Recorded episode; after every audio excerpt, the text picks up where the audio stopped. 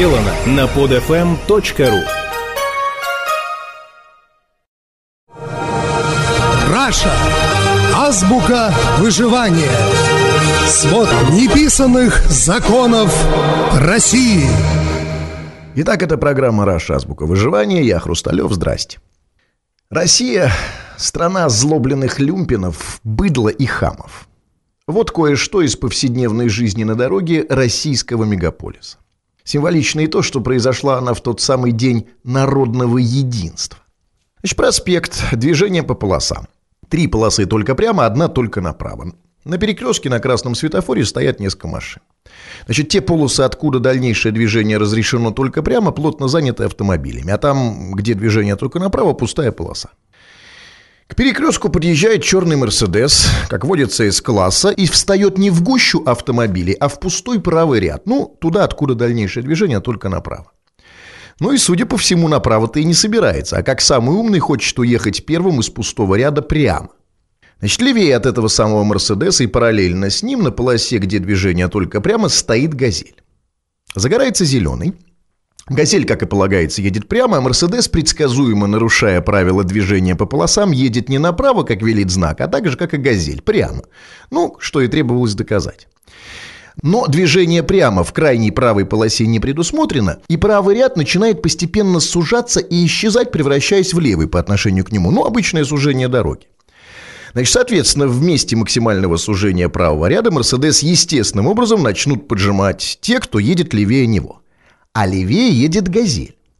Значит, «Газель», которая едет, соответственно, параллельно с «Мерседесом», в какой-то момент должна либо притормозить, пропустив неправый нарушающий мерин, либо ехать, как ни в чем не бывало, оставив решать проблему нарушителю.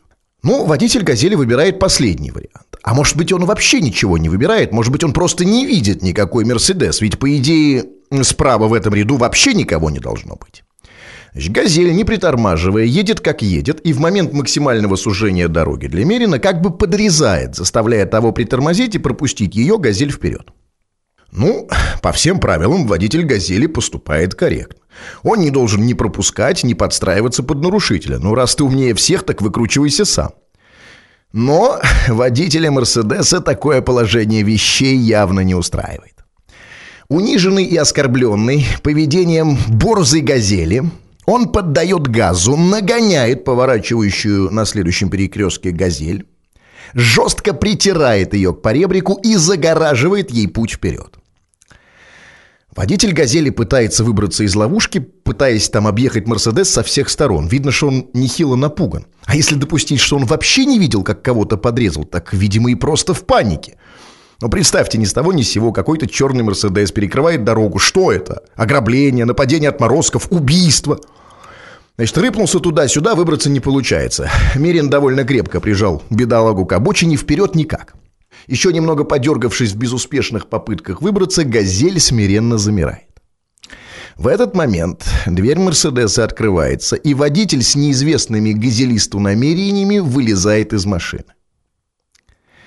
И тут газелист, ну, видимо, от страха и отчаяния, делает почти невероятное. Он врубают заднюю в прямом смысле этого слова и на всех парах лупит задним ходом по встречке на глазах у изумленных водителей.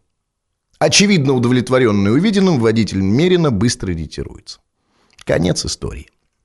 Ну, в общем-то, рядовая история про рядовое российское быдло.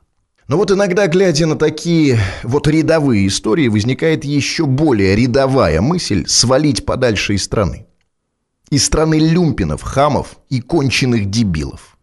Иногда, глядя на таких вот дегенератов в Мерседесе, хочется самому взять в руки вилы и пойти на них гражданской войной.